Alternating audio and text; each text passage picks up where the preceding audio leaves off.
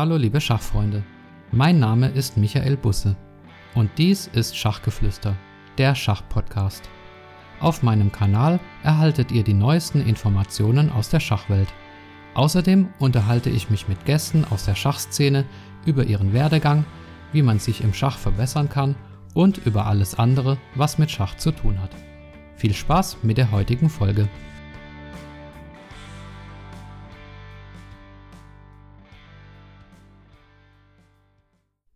Hallo liebe Schachfreunde, willkommen zur 28. Episode von Schachgeflüster, der Schachpodcast. Ja, heute ist Vatertag, also der 21. Mai 2020 und ja, meine Frau hat mir eine Stunde Kinder freigegeben und das möchte ich dazu nutzen, die nächste Folge aufzunehmen. Es wird wieder eine Quick and Dirty Folge, das heißt ohne viel Nachbereitung. Vorbereitung hatte ich schon ein bisschen, aber ich werde jetzt nicht großartig da was schneiden oder die Äs rausschneiden oder wie auch immer. Ähm, ja, letztes Mal war es so, dass die Top 10 Folge der YouTube-Kanäle ganz gut angekommen ist und deswegen dachte ich mir, mache ich nochmal eine Top 10 Folge. Und ja, die Folgen sind halt auch viel schneller als so Interviews.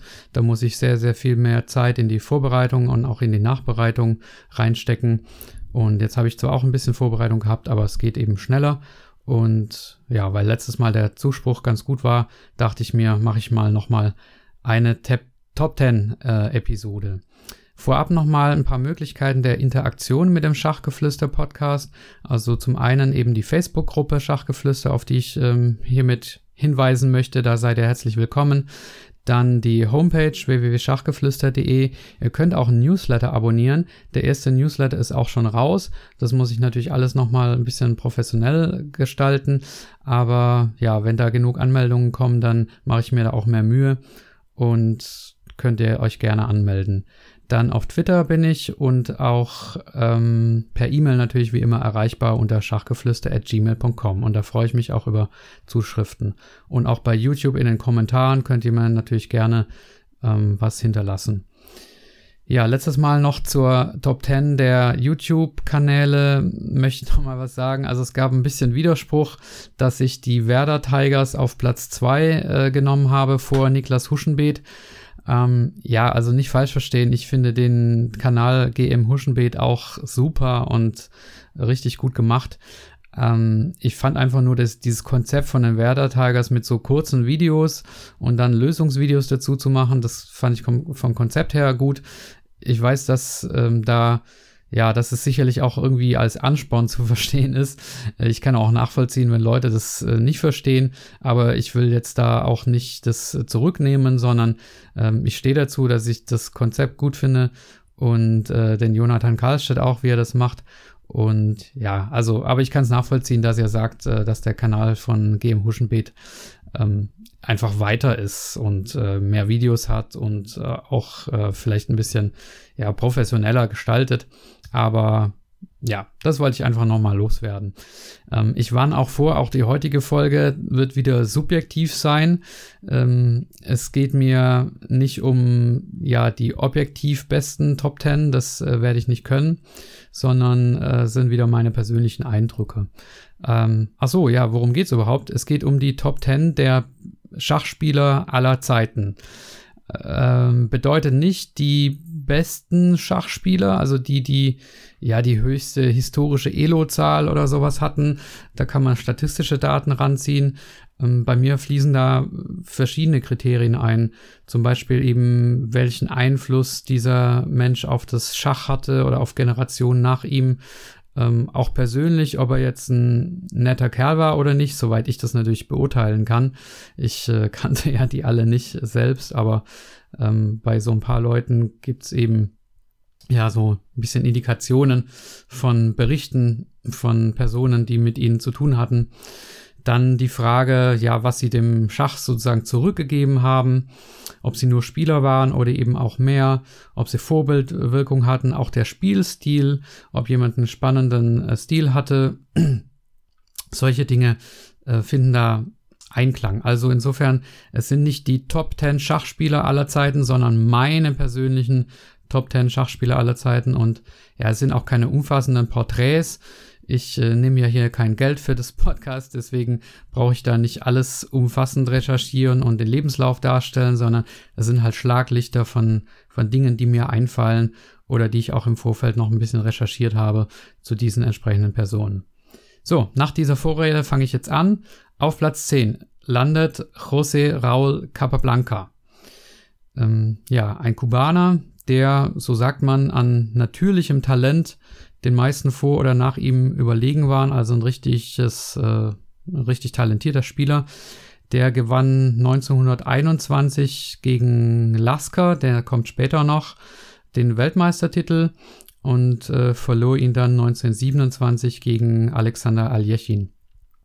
Ähm, er hat eine sehr, sehr hohe historische Elo-Zahl von 2877.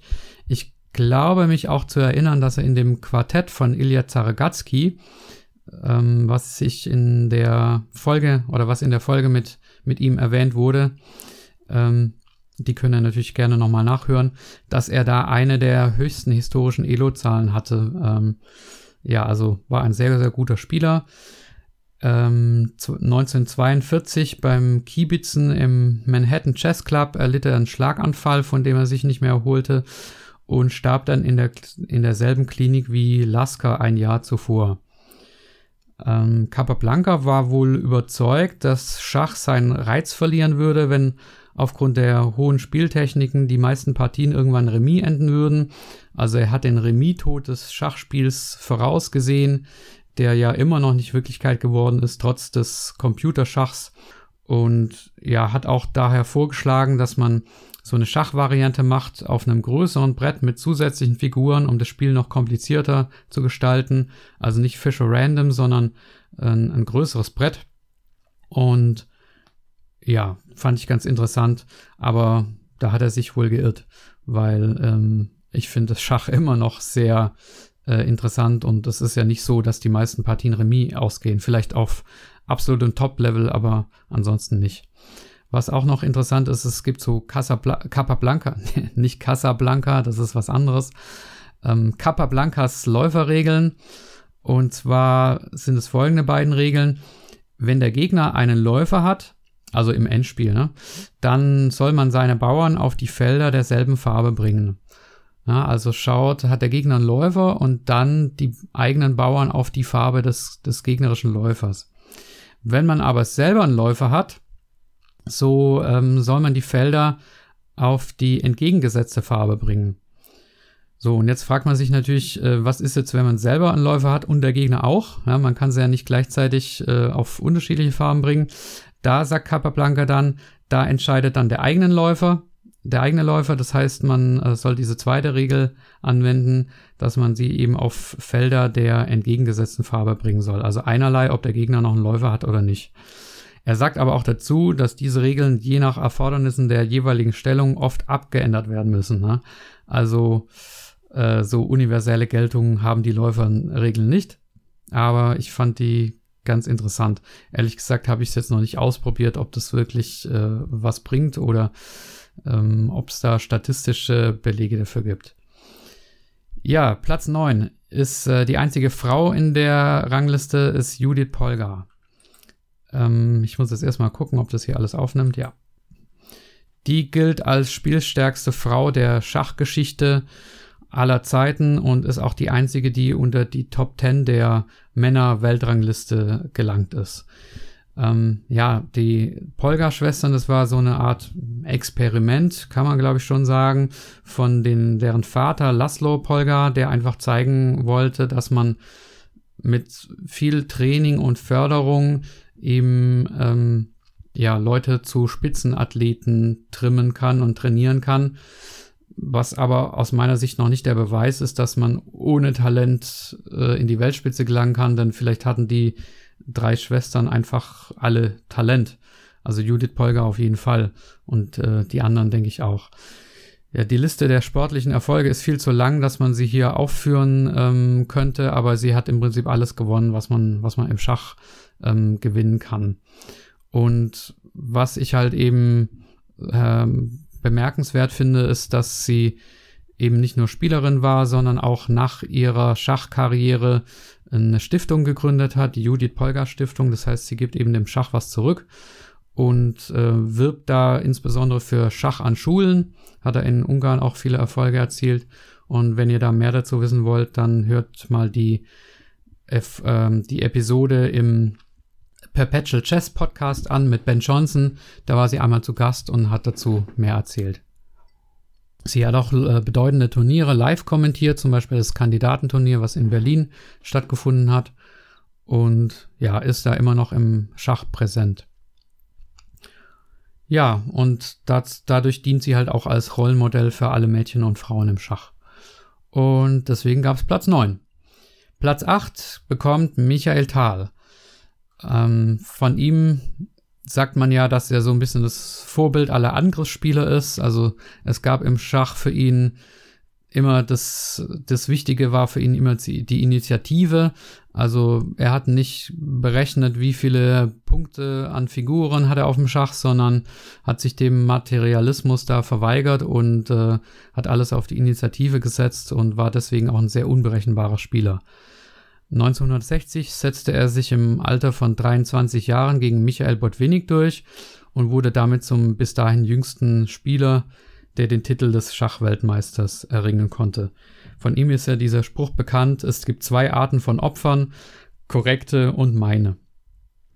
Und ja, sein Stil war halt sehr taktisch gesprägt, äh, geprägt, spektakulär, aber auch risikobereich, äh, risikoreich. Ähm, und man hat ja als Alpha Zero hochkam sein, den Stil von Alpha Zero immer so ein bisschen mit Metall verglichen.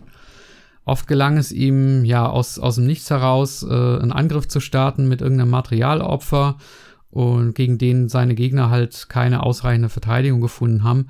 Objektiv betrachtet war das oft nicht korrekt, wie er auch in diesem Zitat gesagt hat, aber in der Praxis war es halt für seine Gegner oft äh, nicht möglich, in diesen komplizierten Situationen die beste Fortsetzung zu finden.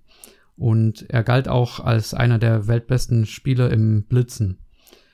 Ja, wegen seines Stils war er auch bei den Schachfans außerordentlich populär, also er war ein richtiger Popstar. Und ja, man sagt aber, dass er später seinen Stil auch weiterentwickelt hat und ein bisschen an, solider angefangen hat zu spielen. Und ähm, ja, das finde ich auch äh, immer spannend, wenn jemand eben in der Lage war zu beweisen, dass er sich anpassen konnte den Gegebenheiten. Er galt als freundlich, persönlich umgänglich und humorvoll. Und ähm, ja, auch Gary Kasparov hat ihn erwähnt in seinem berühmten Buch, Buch My Great Predecessors. Da hat er ja alle Weltmeister vor ihm erwähnt und hat gesagt, Bluff as a Weapon of Victory zeichnet ihn aus. Also Bluff als siegbringende Waffe.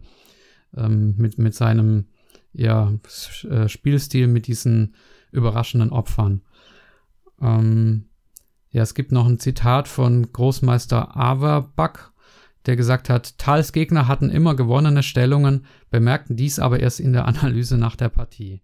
Also den Spitznamen der Magier hat er sich eben dadurch äh, auch verdient. Äh, ja, dann gab es noch einen äh, Revanchekampf zwischen Tal und Bad Winnig 1961. Und da sagt man, dass Tal eben schon eine angegriffene Gesundheit hatte, die maßgeblich zu seiner Niederlage äh, beigetragen hat. Und äh, ja, der Bundestrainer Rogozenko hat es auch noch in äh, hat es mal analysiert und hat auch gesagt, dass er ein anderes Problem noch hatte, nämlich seine schlechte Eröffnungsvorbereitung, nicht nur die Gesundheit. Ja, woran es lag, weiß ich nicht, aber das sind eben so die, die Dinge, die man über Tal weiß und ähm, auf jeden Fall ein faszinierender Spieler. Ja, dann zu Platz 7. Komme ich schon zu 7? Ja. 7 ist für mich Paul Morphy. Nicht Murphy's Law, sondern Morphy. Ähm, ja, er war Amerikaner, hat ähm, dann irgendwann eine Europareise gemacht, hat da alles in Grund und Boden gespielt und verschwand dann danach im Prinzip wieder in der Versenkung und starb dann mit 47 Jahren. Ja, eine ähnliche Lebensgeschichte wie Bobby Fischer kann man sagen. Also war auch ein, ein Schachgenie und aber auch paranoid und geisteskrank und äh, starb dann irgendwie ähm, verwirrt und, und ungeklärt. Also eine tragische Geschichte. Aber was, äh, was er hinterlassen hat, ähm, sind ja tolle historische ähm, Motive. Also es gibt ein Matt-Motiv zum Beispiel, das nennt man äh, Morphe's Mate, also das Morphe-Matt. Wenn ihr diese Matt-Motive mal ähm, ja, euch anschauen wollt, kann ich euch zwei Quellen da ans Herz legen. Das eine ist auf Chessable. Da gibt es einen Kurs äh, 25 Basic Checkmates äh, von John Bartholomew. Also eigentlich müsste man mal eine eigene Folge über Chessable machen, wie man da effizient äh, Schach lernen kann.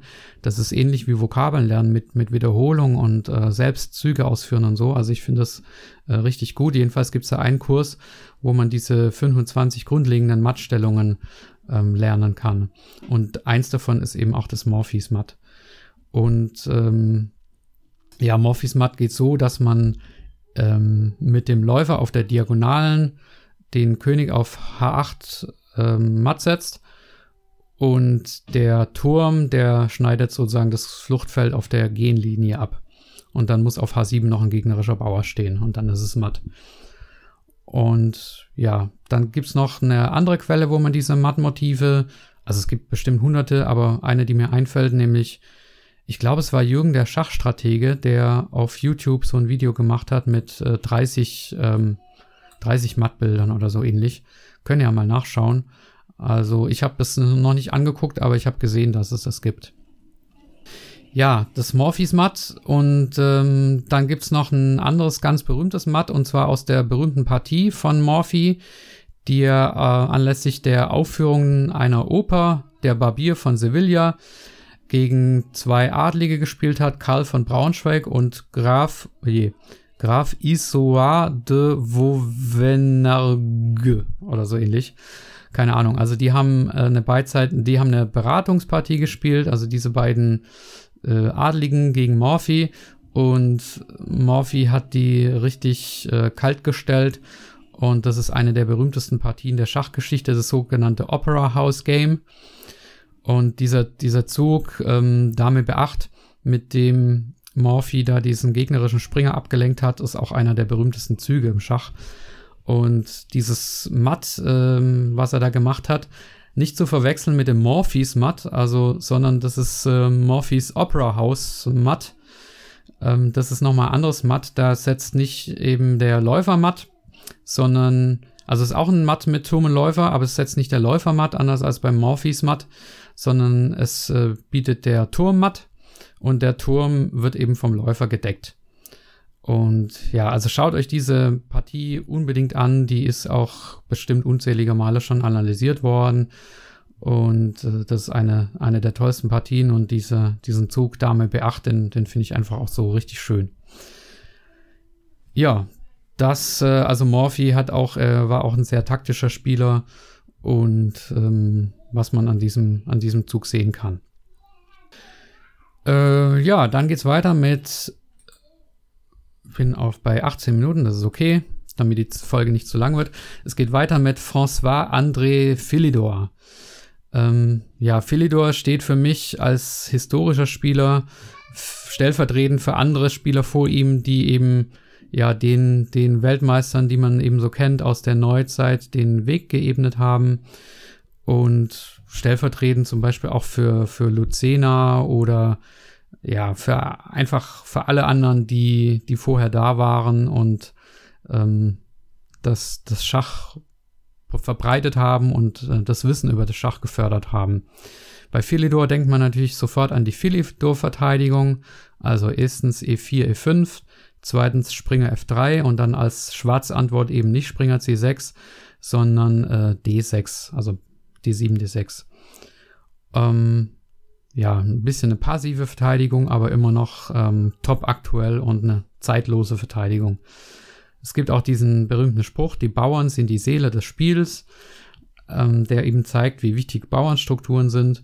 Es heißt, dass Philidor in seinen späteren Jahren diesen, diesen Spruch etwas übertrieben hat und im Prinzip nur noch nach seinen Bauern geguckt hat und ja, die Figurenstellung vernachlässigt hat und eben nur noch die Bauernstellung wichtig war. Aber auf jeden Fall hat er damit recht, dass eben Bauernstrukturen ganz zentral sind im, im Schach. Ähm, ja, es gibt auch ein sogenanntes Philidor-Matt. Ähm, den Begriff hört man nicht so oft, aber wenn man ihn hört, damit ist das erstickte Matt gemeint. Also wenn man mit dem Springer Matt gibt und äh, der König sich nicht mehr bewegen kann, weil er von den eigenen Figuren eingesperrt ist. Philidor war, war übrigens nicht nur Schachspieler, sondern er war auch Komponist und auch ein Weltklasse-Komponist. Also er war in zwei Disziplinen Weltklasse und das finde ich auch bemerkenswert. Also ja, und damals war er unumstritten der beste Schachspieler der Welt. Ähm, dann für Endspiel-Spezialisten unter euch, also fortgeschrittene Spieler. Ähm, Philidor hat sich viel mit Endspielen beschäftigt und zwar mit Turm-Endspielen. Ähm, es gibt unter anderem eben diese ja, berühmten Endspielpositionen mit äh, Turm und Bauer gegen Turm. Und da gibt es drei Positionen, die man quasi ja, auswendig lernen kann, die man sich angucken kann, ähm, wo das Resultat bekannt ist und die man auch quasi anstreben kann. Und wenn man die erreicht hat, dann weiß man, okay, man hat ein Remis sicher oder man hat gewonnen. Es gibt die äh, Luzena-Position, also eben diese historische Luzena. Dann gibt es die Vancouver-Position und es gibt die Philidor-Position. In der Luzena-Position gewinnt der Angreifer und in der Vancouver und der Philidor-Position, da schafft der Verteidiger jeweils Remis. Also seht euch die Positionen gerne mal an. In der Philidor-Position ist es so, dass der Verteidiger, also der den Bauer weniger hat, Remis schafft, äh, schafft, indem er eben von hinten Dauerschachs gibt. Ähm, ja, ich kann die Situation natürlich nicht erklären ohne Schachbrett. Und selber ehrlich gesagt sehe ich mich auch nicht in der Lage, ähm, das korrekt äh, durchzuführen, weil das muss man wirklich gut lernen. Ich äh, habe das auch nur gelesen, also ich könnte das jetzt auch nicht richtig spielen. Aber ich finde es interessant, dass es diese drei Positionen gibt, die man sich da anschauen kann. Also äh, Philidor hat auf jeden Fall eine Sonderstellung in der, in der Schachgeschichte. Und dafür gibt es Platz 6. So, weiter mit Platz 5. Das bekommt der berühmte, geniale Bobby Fischer.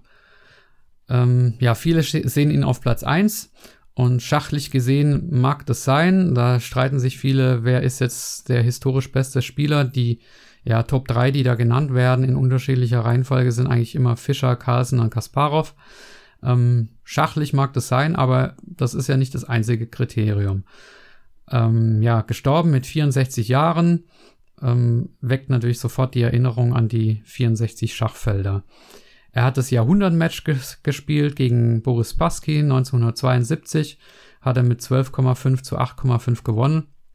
Und das hat natürlich ganz, ganz viele Schachspieler auf der Welt fasziniert und das Schach so richtig in das öffentliche Interesse gerückt. Und dadurch ist er auch eine ja, herausragende Gestalt der Schachgeschichte. In Erinnerung sind auch seine grandiosen 6 zu 0 Siege gegen Taimanov und gegen Larsen im Kandidatenturnier 1971, die also ja gezeigt haben, was er für eine Ausnahmestellung im Schach ähm, eingenommen hat. Was ich auch noch bemerkenswert finde, ist, dass er eben alles ohne Unterstützung erreicht hat. Also anders als die Sowjets, die so einen ganzen Apparat hatten mit äh, Schachschulen und staatlicher Unterstützung, hat er im Prinzip alles allein aus, aus eigener Kraft erreicht. Und ich habe auch ein ganz so ein, so ein Lieblingszitat im Schach von ihm gefunden. Und zwar heißt es ähm, Pry open the H-File, sack, sack, mate. Also er hat äh, 1958 gegen Bent Larsen eine Partie gewonnen und die kann man sich mal angucken, wenn ihr, wenn ihr die suchen wollt. Ähm, das Portoros Interzonal 1958, Fischer gegen Larsen. Und da hat er die Haarlinie geöffnet und dann ähm, zwei Opfer gemacht und dann irgendwann matt gesetzt. Also Pry open the H-File, Sack, Sack, also Sack für Sacrifice und dann Mate. Das ist so ein ähm, ja, Spruch, wie man quasi matt setzen kann. Und da hat er das erfolgreich durchgeführt. Ja, er war aber auch ähm, eine sehr, sehr ähm, ja, fragwürdige Persönlichkeit. Er war raffgierig, muss man sagen. Also äh, 1972, diese Partie gegen Spassky, hat er nur nach einer Preisgelderhöhung durch einen britischen Millionär angetreten. Er hat mehrmals gedroht, dass er da nicht erscheint, weil ihm das nicht so lukrativ war. Er hat auch die zweite Partie dann nochmal wegen Nichterscheinen kampflos verloren, weil er da auch, das weiß ich nicht mehr wegen was genau, ob mit den Bedingungen oder mit, mit dem Preisgeld nicht einverstanden war. Und es musste auch ähm, Henry Kissinger musste bei ihm anrufen, um ihn zu überreden, dass er überhaupt an diesem Match 1972 teilnimmt. Und ähm, ja, er hat auch im Prinzip ähm, Anatoly Karpov seinen sein Platz ganz vorne in der Schachgeschichte ähm, verdorben, indem er 1975 ähm, ein Match gegen Karpov äh, unmöglich gemacht hat, weil er ähm, ja solche schwierigen Bedingungen gestellt hat. Und äh, Karpov konnte dann letztlich nicht gegen Fischer antreten. Und das macht Karpov so ein bisschen zum unvollkommenen Spieler. Und ähm, ja, also da war er sehr, sehr eigensinnig und starrsinnig und, und raffgierig. Und was noch schlimmer war, ist halt ähm, diese Hasstiraden, die er da gemacht hat. Also er hat äh, stark gehetzt, er hat antisemitische Parolen gemacht, er hat den Holocaust geleugnet, er hat die Terroranschläge vom 11. September gelobt. Und ähm, ja, das ist halt äh, für mich unverzeihlich. Ähm, ja, verzeihen kann man ihm vielleicht ein bisschen dadurch, dass man sagt, er war halt krank, er war paranoid, aber ja, trotzdem, also nicht der angenehmste Mensch. Ähm, wobei persönlich weiß ich es nicht im Umgang, aber ähm, ja, das, was ich gesagt habe, also das äh, ist auch historisch belegt. Ähm, was er aber dem Schach halt geschenkt hat, waren diese, diese tollen Partien. Ähm, auch sein Buch My 60 Memorable Games äh, gilt als eines der besten Schachbücher aller Zeiten. Er hat die Fischer Uhr erfunden, also zusätzliche Bedenkzeit, die man da pro Zug bekommen hat, ähm, sogenanntes Delay. Und er hat das Fischer Random äh, Chess erfunden, also Chess 960. Und er hat auch eine ganz berühmte Partie gespielt, und zwar gegen Burn mit 13 Jahren schon, die Partie des Jahrhunderts, wo er mit einem Turm und drei Leichtfiguren matt gesetzt hat gegen Dame und Springer. Ja, und er hat halt einfach diesen Schachboom in den, in den 70ern ähm, mit zu verantworten durch diese, diese Partie oder dieses Match gegen Spassky. Also auf jeden Fall ähm, historische Verdienste und ähm, einer der größten Spieler aller Zeiten, ganz klar. So, dann geht's weiter mit der Nummer 4 und das ist für mich Gary Kasparov. Ja, spielerisch, wie gesagt, zusammen mit Carlsen und Fischer konkurriert er um die absolute Nummer 1. Taktisch war der ja super, ein richtiges Monster, hat sehr einfallsreich gespielt und ähm, ja auch sehr gut in Eröffnungen, hat zum Beispiel das Kasparov Gambit im Sizilianischen ähm, erfunden oder zumindest pop, äh, populär gemacht und ja, also jahrzehntelang war er dominant und ist auf jeden Fall einer der größten aller Zeiten. Er hat dieses Buch, was ich schon erwähnt habe, My Great Predecessors, geschrieben und das gilt eben als äh, ja eines der besten Schachbücher aller Zeiten. Ich habe es ehrlich gesagt nur geschafft, mal die ersten Seiten von dem ersten Band durchzulesen. Nicht, dass ich es schlecht fand, aber es ist halt nicht so. Ja, Schachbücher generell finde ich nicht so einfach zu lesen, weil man halt immer wieder sich durch die einzelnen ähm, Stellungen durchdenken muss und das stört so ein bisschen den Lesefluss aber es gilt eben als eines der besten Bücher aller Zeiten. Und ja, es gibt im Prinzip nur einen Wettkampf im Schach, der berühmter war als äh, dieses erwähnte Jahrhundertmatch zwischen Fischer und Spassky 72, nämlich von Kasparov gegen den äh, Computer Deep Blue.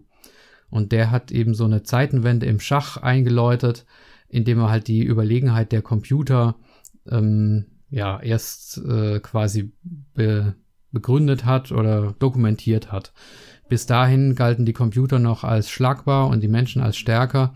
Und ähm, ja, bis und nachdem Kasparov, jetzt stotter ich hier rum, nachdem Kasparov dann halt gegen die Blue verloren hat, war das allen klar, okay, jetzt hat die Ära der Schachcomputer angefangen.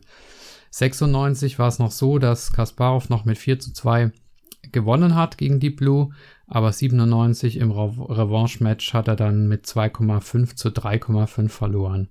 Das hat aber Kasparovs Ruf als einer der brillantesten Spieler aller Zeiten nicht geschadet. Ja, dass ausgerechnet er quasi diese Zeitenwende eingeläutet hat, indem er da verloren hat gegen Deep Blue, ist ein bisschen ironisch, denn er selbst war ja der Geburtshelfer der Schachcomputer. Er war auch immer ähm, eng verbunden mit Chessbase und wenn ihr mal die Geschichte hören wollt, wie die Schachcomputer entstanden sind, wie Chessbase entstanden ist, wie Kasparov geholfen hat, diese Schachdatenbanken nutzbar zu machen, dann hört mal dem Frederik Friedel zu. Der hat zwei tolle Interviews gemacht. Einmal über Chessbase India, ähm, Knowing the Greats heißt das. Und dann auch auf dem Perpetual Chess Podcast wieder. Und das ist auch meine absolute Lieb Lieblingsfolge von diesem Perpetual Chess Podcast. Das äh, sind ganz tolle Geschichten. Da erzählt er, wie er alle Weltmeister im Prinzip ähm, kennengelernt hat, wie die bei ihm zu Hause übernachtet haben. Ähm, ja, von über Botwinnik, äh, Nigel Short, äh, Kasparov, äh, Bobby Fischer und ja, alle Großen und äh, Frederik Friedel auf jeden Fall auch ein Gast, den ich unbedingt mal haben möchte bei Schachgeflüster. Äh, genau, und der hat halt erzählt, dass Kasparov im Prinzip äh, das alles vorangebracht hat mit den Schachcomputern, indem er halt diese Schachdatenbanken da ähm, gefördert hat. Ähm, ja, und Kasparov muss man auch hoch anrechnen, dass er das nicht alles für sich behalten hat, sondern dass er wollte, dass es eben alle zur Verfügung haben und dass es der Allgemeinheit dient. Ähm, ja, vom Stil her war er sehr dynamisch, aggressiv, anders als Karpov, sein großer Rivale, der ja mehr ähm, prophylaktisch, äh, strategisch gespielt hat, positionell. Und Kasparov wollte immer nach vorne und sowohl von seinem Stil her als auch als Persönlichkeit, sagt man, ähm, war er halt angriffs angriffslustig, auch mal aufbrausend und hatte auch diesen Beinamen das Biest von Baku. Also er war aus äh, Aserbaidschan. Und ähm, Karpov galt ja, galt ja so als der regimetreue äh, Russe und Kasparov äh, hingegen war halt der Regimekritiker. Ähm, ja, trotzdem irgendwie Glück, dass er Karpov hatte, weil jeder Große braucht irgendwie so einen äh, Antagonisten. Ähm, ja, Roger Federer braucht auch Rafael Nadal dafür, dass er der Größte sein konnte und äh, Kasparov brauchte Karpov. Ähm, ja, Kasparov war aber halt auch kein Versöhner, sondern er war eher ein, ein, ein Spalter. Er hat mit der FIDE gebrochen als Weltverband und hat äh, 93 dann einen eigenen Verband gegründet, der dann aber zum äh, ja später zum späteren Zeitpunkt wieder aufgelöst wurde und äh, viele Spieler haben auch drunter gelitten. Vichy Anand zum Beispiel hat sich auch mal beschwert und äh, gesagt, ja, er galt nie als richtiger Weltmeister, sondern immer nur als einer Weltmeister von zweien und musste immer begründen, warum er der wahre Weltmeister ist, wenn es daneben noch einen anderen gibt. Und erst als sich der Verband wieder aufgelöst hat oder als Vichy Anand später diesen Vereinigungskampf da gewonnen hat, ähm, war das dann aufgelöst und ähm, ja, also das hat Kasparov verbrochen sozusagen oder verschuldet oder äh, wie kann man es neutral sagen, ausgelöst. Ähm, ja, Kasparov hat auch die vermutlich im Internet mit am meisten analysierte Partie oder überhaupt am meisten analysierte Partie der Welt äh, gespielt. Und zwar war das die ganz berühmte Partie äh, gegen Wesselin Topalov in Weig an See im Jahr 1999. Die ist schon hundertfach analysiert worden, zuletzt auf äh, Annas Schachkanal, wenn ihr das mal nachschauen wollt. Und ja, wenn nicht Bobby Fischer wäre, dann wäre das vermutlich die, die Partie des Jahrhunderts. Also Kasparov hat da ähm, genial ganz viele Züge im Voraus äh, gesehen und ähm, ja, Topalov sozusagen vernichtet. Es gibt noch eine äh, sehr interessante Partie oder eine interessante Geschichte aus dem Wettkampf 84 gegen Karpov, der WM-Wettkampf. Hm, die kann Helmut Pfleger immer sehr gut erklären äh, in, in einem Podcast, äh, den er da gemacht hat 2016. Ähm, ich hatte den mal verlinkt auf Schachgeflüster äh, Facebook. Ähm, da hat er das erklärt oder berichtet. Also da hat äh, bei dieser Weltmeisterschaft Karpov schon mit 5 zu 0 geführt und Kasparov ist dann auf 5 zu 3 rangekommen. Und es gab aber ganz viele Remis dazwischen.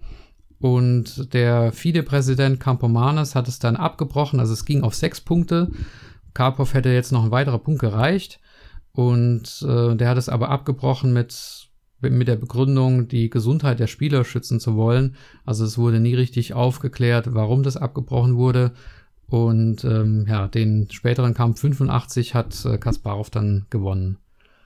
Und ja, eine weitere Geschichte von Helmut Pfleger gibt's, warum oder was er an Kasparov so schätzt. Er hat mal wohl mit seiner Mutter gesprochen und die hat gesagt, ja, Kasparov also, oder ihr Sohn hat einfach eine ungeheure Energie. Und diese Energie ist es auch, die man, die man heute noch sieht, wenn man Kasparov auf äh, irgendwelchen Veranstaltungen sieht. Ähm, zuletzt habe ich zum Beispiel gesehen, wie er in St. Louis im Schachclub da so, eine, so ein äh, Turnier bestritten hat als Gast.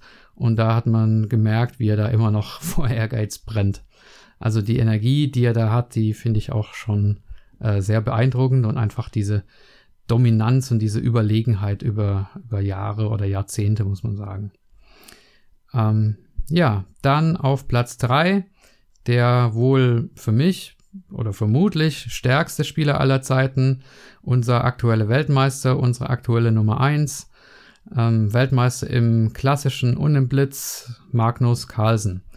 Er hat 2013 war es, glaube ich, jetzt habe ich das nicht notiert, ich hoffe, es ist nicht falsch, den Titel gegen Anand geholt, dann nochmal gegen Anand verteidigt, dann gegen Kajakin verteidigt und zuletzt gegen Caruana. Äh, ja, wie kann es sein, dass ein Norweger, obwohl das eigentlich keine Schachnation äh, ist, der der beste Spieler der Nummer eins ist, äh, der beste Spieler der, der Welt wurde und die Nummer eins ist, mh, ja, man sagt, dass er halt auch von diesen ganzen Computerdatenbanken profitiert hat, obwohl er gar nicht als typischer Online-Spieler bekannt ist, wie jetzt zum Beispiel Nakamura, der jetzt gerade auf äh, Twitch ein, großer Star ist, äh, habe ich gelesen, oder auch äh, Firuja, aber trotzdem hat er davon halt natürlich prof profitiert. Und ähm, es heißt auch, dass Kasparov, steht zumindest auf Wikipedia, Kasparov mal eine Zeit lang mit äh, Carlsen trainiert hat. Und ja, der ähm, Christoph Silecki hat ja auch in dem Podcast, ähm, in unserer Podcast-Folge erzählt, warum er glaubt, dass Carlsen so gut ist. Der ist halt auch unheimlich ehrgeizig und gibt nie eine Partie verloren oder gibt nie, gibt sich nie mit einem Remis zufrieden und ähm, weiß halt auch unheimlich viel über Schach. Ähm, ja, es das heißt, dass er halt so ein intuitives Spielverständnis hat und auch verschiedene Stellungstypen gut behandeln kann. In der Eröffnung ist er jetzt nicht festgelegt auf bestimmte Systeme, ähm, vermeidet da oftmals die Theorie und ja, will in Stellungen reingehen, die spielbar sind, einfach nur und dann im, in der, im Mittelspiel oder im Endspiel nutzt er dann taktische Fehler der Gegner aus und äh, presst sozusagen noch äh, bis, bis zum letzten und äh, in scheinbar ausgeglichenen Endspielen verwertet er dann kleine Vorteile zum Sieg. Carlsen spielt pragmatisch, er spielt oft den zweitbesten Zug, ähm, aber das reicht halt dann auch, äh, weil der zweitbeste oftmals auch ein guter Zug ist. Ähm, ja, er hat auch eine gute Physis, ist auch bekannt als guter Sportler. Zum Beispiel spielt er oft zwischendurch Fußball ähm, oder Basketball. Ob das jetzt zum guten Schachspieler reicht, ist natürlich die Frage, aber ja, er ist auf jeden Fall Sportler durch und durch. Ja, was kann man noch sagen? Ähm, Mark Dworecki, ähm, der äh, Weltklasse-Trainer, hat, hat ihn auch gelobt und hat gesagt, äh, dass äh, ja seine Intuition und seine Furchtlosigkeit äh, die besonderen Merkmale von ihm sind. Und ähm, ich erinnere mich auch noch an einen Satz, ich weiß es jetzt nicht mehr genau, wie der hieß, aber sinngemäß hat er gesagt, ja, manche Schachspieler sagen, es ist okay, eine schöne Partie zu verlieren, äh, wenn man dazu beigetragen hat, dass die Partie schön war. Für ihn ist es nicht so, also man muss im Prinzip jede Partie äh, versuchen zu gewinnen. Ähm, ja, also auf Weltklasse-Ebene gilt es natürlich. Ähm, bei uns in der Bezirksklasse kann man das durchaus, finde ich, auch anders sehen oder im Training jedenfalls. Ähm, ja, was mich auch beeindruckt ist, dass er halt im Prinzip jetzt die Chance von ähm, Corona erkannt hat und sich jetzt zeigt als, als Unternehmer. Erst hat er ja diese Play Magnus App gegründet. Dann hat er, das war noch vor Corona, ähm, seine Finger bei Chessable und Chess24 reingekriegt und jetzt äh, hat er diese Chance genutzt mit diesen tollen Turnieren. Erst das Magnus Carlsen Invitational und jetzt diese ganze Online-Turnierreihe, die er da macht und veranstaltet. Also das, da sieht man schon, dass er halt mehr für Schach tut, als nur zu spielen, sondern er ist im Prinzip auch äh, Promoter, hatte da auch äh, schon viele Auftritte im norwegischen Fernsehen und so weiter und ja, das zieht sich im Prinzip bei meiner Rangliste auch so ein bisschen durch die ganzen Kriterien durch, was die Leute halt dem Schach zurückgeben und was die Leute für die Pop Popularität des äh, Schachs tun. Und da ist er auf jeden Fall vorne dran. Er ist keiner, der sich versteckt, sondern er geht da ähm, er geht da offensiv äh, für die Sportart Schach, setzt er sich ein. Ich sage selber immer Sportart, obwohl ich ja mal in einem früheren Podcast gesagt habe, dass ich eigentlich der Meinung bin, Schach ist kein Sport, weil mir die physische Komponente fehlt. Aber es ist ja anerkannt und äh, deswegen sage ich das immer, also nicht wundern. Was mir auch gefällt, ist sein Humor, also seine Twitter-Battles zum Beispiel mit Anish Giri oder wenn ihr mal ähm, so ein paar lustige Interviews von ihm sehen wollt und ein paar lustige Aussagen. Es gibt auf YouTube so eine Videoreihe Magnus Carlsen Mega Compilation heißt die. Und da das zweite Video, die Nummer zwei, das äh, sind lustige Aussagen von ihm. Und da sieht man, dass er einfach auch, ja, ein humorvoller Mensch ist und äh, das mag ich. Jo, dann ähm, kommen wir zu Nummer zwei. Das ist für mich Tatarata, ein äh, historischer Spieler, auch ein deutscher Spieler, der zweite offizielle Weltmeister nach Wilhelm Steinitz und auch der erste und letzte Deutsche, nämlich Emanuel Lasker. Emanuel Lasker war 27 Jahre lang Weltmeister und das ist die längste Periode von allen. Ähm, man muss natürlich dazu sagen, dass die Zyklen damals noch andere waren. Der Titelinhaber musste seinen Titel nicht ständig verteidigen, sondern man musste sich auf ein Match erstmal einigen. Und es heißt auch ähm, zu, seiner, zu seiner Schande, dass er einem Match mit Rubinstein, Akiba Rubinstein, ein bisschen aus dem Weg gegangen sei und durch, durch entsprechende Bedingungen, die er gestellt hat. Und ja, aber er war trotzdem äh, auf jeden Fall einer der größten Spieler aller Zeiten. Ähm, ein ganz berühmtes Turnier hat er gewonnen, das als eines der bedeutendsten Turniere der Schachgeschichte gilt, und zwar 1914 in St. Petersburg. Ähm, da haben zunächst mal elf Meister ein, ein Rundenturnier ähm, gespielt, das von Capablanca gewonnen wurde vor Lasker, Siegbert Tarasch, auch ein äh, großer deutscher Spieler, Aljechin und Frank Marshall.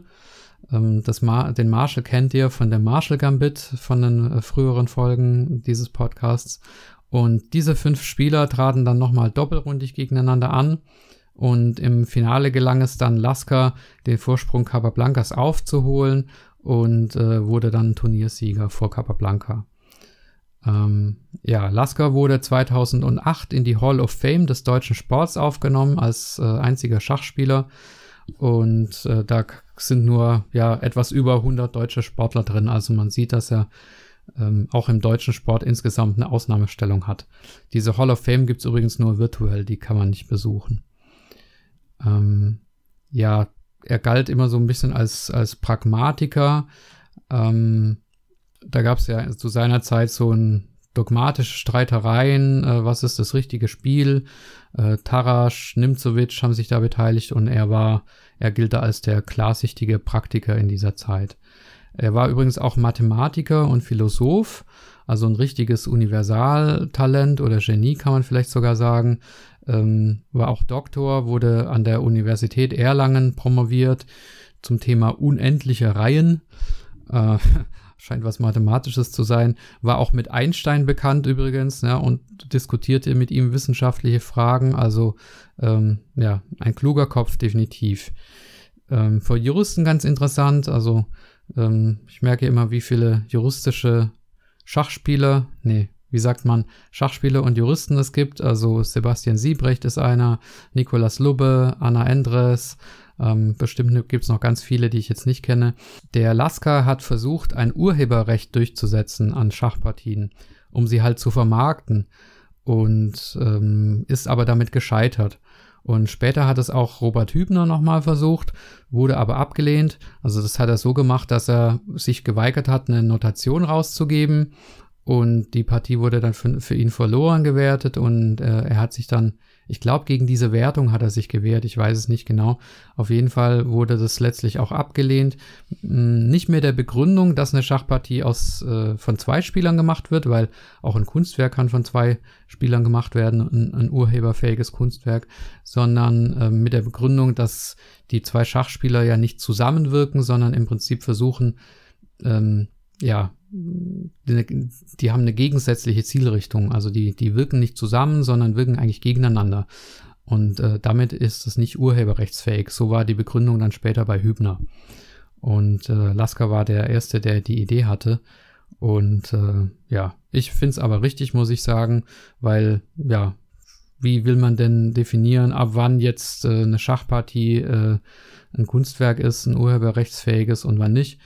Ähm, ist eine Partie, wo man sich nach fünf Zügen auf Remis einigt, ist das auch ein individuelles Kunstwerk oder ab wie viel Zügen?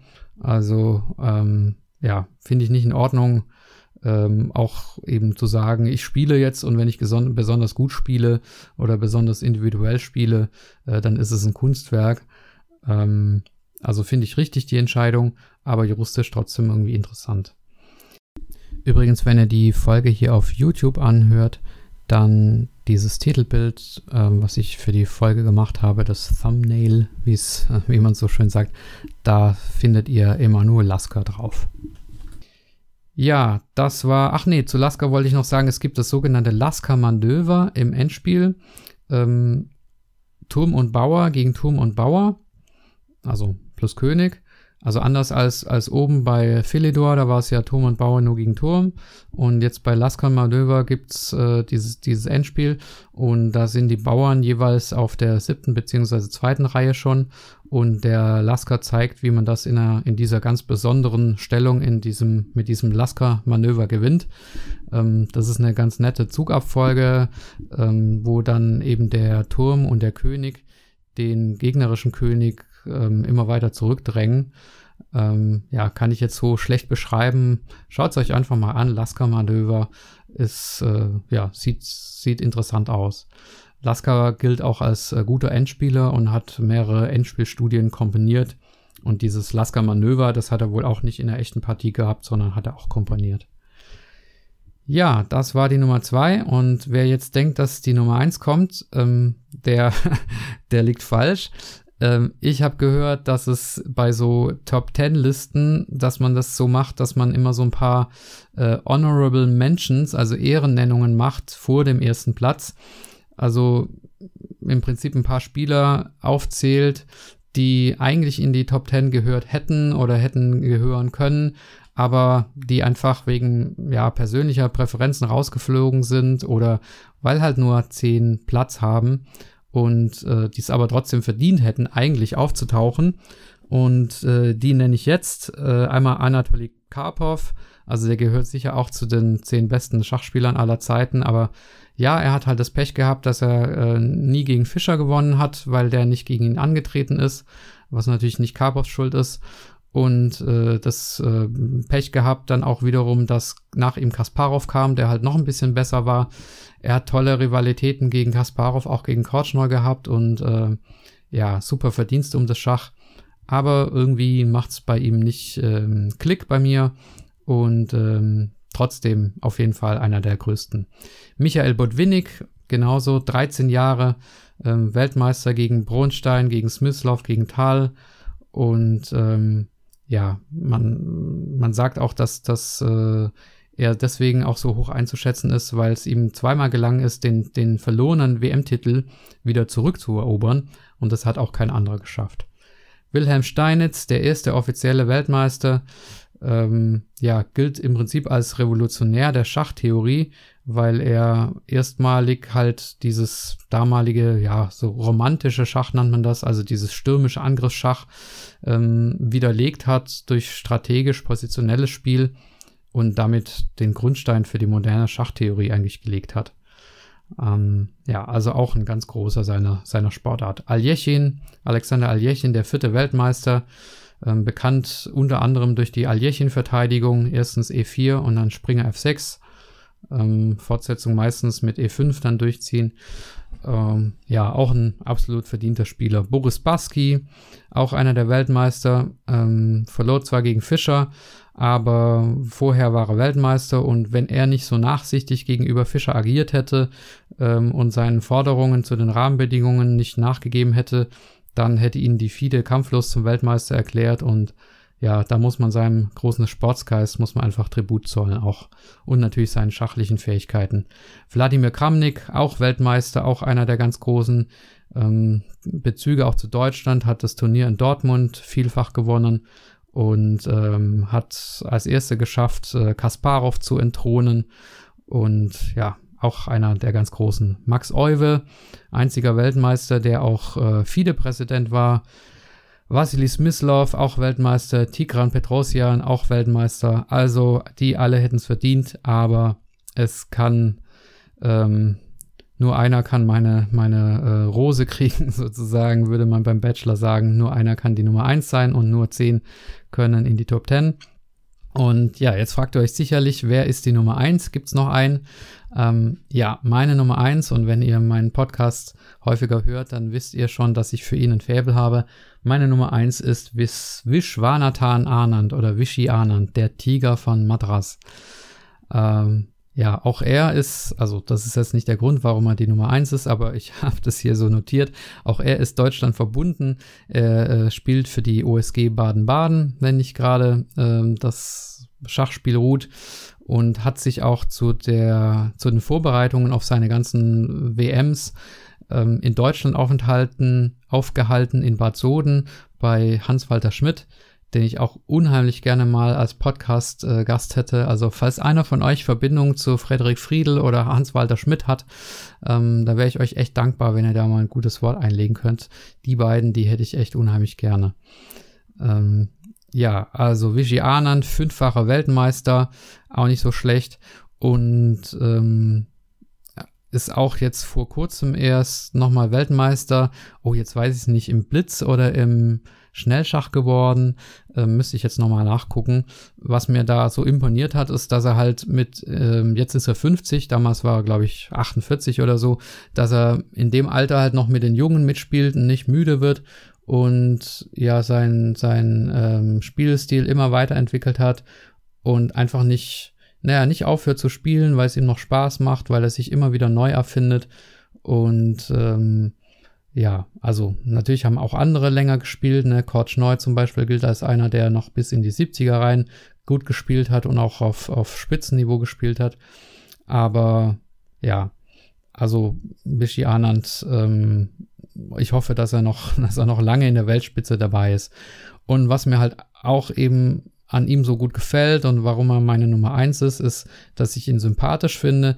Ich kenne ihn natürlich nicht persönlich, aber habe schon ganz viele Interviews mit ihm gesehen und er ist da immer sehr bescheiden und äh, freundlich.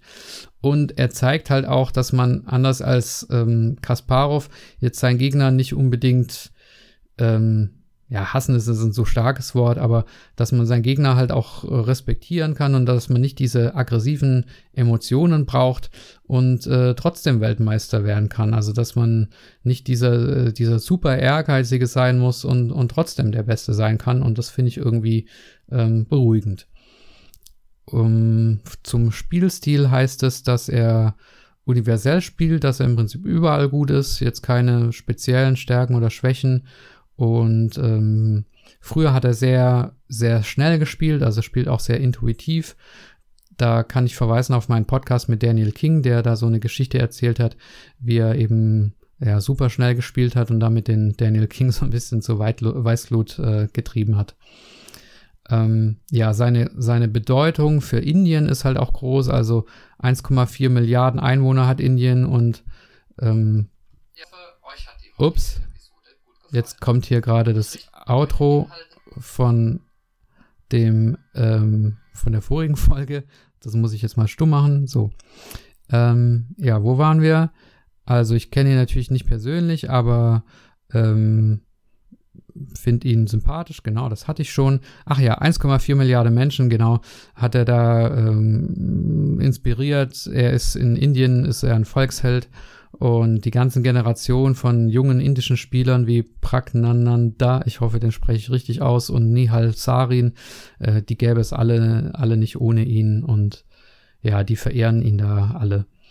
Und äh, offenbar kann er übrigens auch Deutsch. Also André Schulz zum Beispiel, zumindest hat es zu seinem 50. Geburtstag geschrieben, ähm, dass er Deutsch kann und äh, dass der Vorteil wohl ist, wenn man sich mit auf Deutsch mit ihm unterhält, dass er nicht so schnell redet.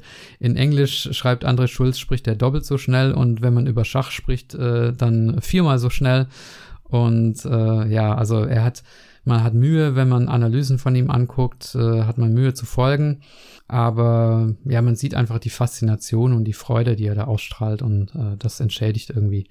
Und ich habe auch auf Jazz 24 eine Folge mit ihm gesehen wo er Partien von ihm analysiert und ja, das macht er auch sehr äh, instruktiv und ist da auch ein, auch ein guter Lehrer. Und ja, ich hoffe einfach, ähm, ich finde ihn sympathisch und soweit ich es beurteilen kann und hoffe einfach, dass er ähm, noch lange spielt und ja, das war es im Prinzip schon mit meinen Top 10. Top 10.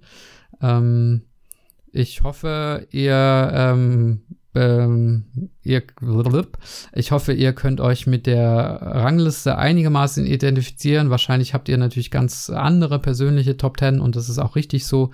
Wie gesagt, die Kriterien waren ja subjektiv. Ähm, wer mehr Infos zu den einzelnen Spielern will und auch und nicht nur so einzelne Schlaglichter wie bei mir, der kann zum Beispiel äh, auf äh, Chessbase gibt es so eine Reihe, DVD-Reihe, die heißt Masterclass. Da gibt es zu den meisten der genannten Spieler eine eigene DVD. Und äh, es gibt unzählige Fundstellen. Also ähm, da werdet ihr schon was finden, wenn ihr euch für einen Spieler ganz besonders interessiert. Ähm, ja, wenn es euch gefallen hat, äh, kommentiert es auf YouTube oder auf eurer bevorzugten äh, Podcast-Plattform, äh, wo ihr mich findet, habe ich ja ganz am Anfang schon gesagt. Schreibt mir auch gerne, wer in euren Top 10 drin ist oder wer die Nummer 1 ist und warum. Und ja, jetzt hoffe ich, dass ihr noch äh, viel Spaß habt beim Schachspielen weiterhin. Ähm, das gibt jetzt so eine deutsche Schach-Online-Liga, habe ich gelesen, oder soll gegründet werden im Juni. Also für diejenigen, die sich mit Lead vielleicht nicht auskennen oder das mit dieser Quarantäne-Liga nicht ganz kapieren, äh, wie, wie man da reinkommt. Ähm, ja, Mitte Juni soll es die deutsche Schach-Online-Liga geben ähm, vom Deutschen Schachbund auf dem äh, Server PlayChess. Und ich weiß nicht, ob man da jetzt auch äh, gesonderte Teams macht oder ob das die klassischen Vereine sind, die da online gehen können. Vielleicht geht es auch mit dem klassischen Schach wieder weiter. Ich hoffe, ähm, seid vorsichtig, tragt brav eure Masken beim Einkaufen und macht's gut. Bis dann, euer Michael. Ja, liebe Zuhörer, ich hoffe, euch hat die heutige Episode gut gefallen. Ich richte mich bei den Inhalten dieses Podcasts gerne auch nach euren Wünschen. Wenn ihr mir dazu oder ganz allgemein ein Feedback geben wollt, dann schreibt einfach an meine E-Mail-Adresse. Sie lautet schachgeflüster mit ue at gmail.com oder nutzt auf YouTube die Kommentarfunktion. Vergesst auch nicht auf YouTube den Kanal zu abonnieren, damit ihr informiert werdet, wenn eine neue Episode hochgeladen wird. Alle Spotify-Hörer haben die Möglichkeit, dem Podcast zu folgen. Falls ihr mich auf Apple Podcast hört, gebt mir bitte eine Bewertung. All das hilft, um den Kanal populärer zu machen. Wer meinen Podcast finanziell unterstützen möchte, kann das ab sofort auch gerne tun und zwar über eine Spende auf www.patreon.com, geschrieben Patreon. Das ist natürlich absolut freiwillig, hilft mir aber, die Qualität dieses Podcasts künftig weiterhin zu verbessern und die Ausgaben, die damit verbunden sind, zu bestreiten. Am besten ist natürlich eine mündliche Weiterempfehlung an Freunde oder Bekannte. Bedanken möchte ich mich sehr herzlich bei allen bisherigen Interviewgästen, die ihre Zeit und Energie eingebracht haben, bei meinem Schachverein, nämlich den Schachfreunden Hünstetten, und bei meiner Familie für die Unterstützung. Bis zur nächsten Folge, bleibt gesund und ich wünsche euch allzeit Gutstellung. Viele Grüße, euer Michael.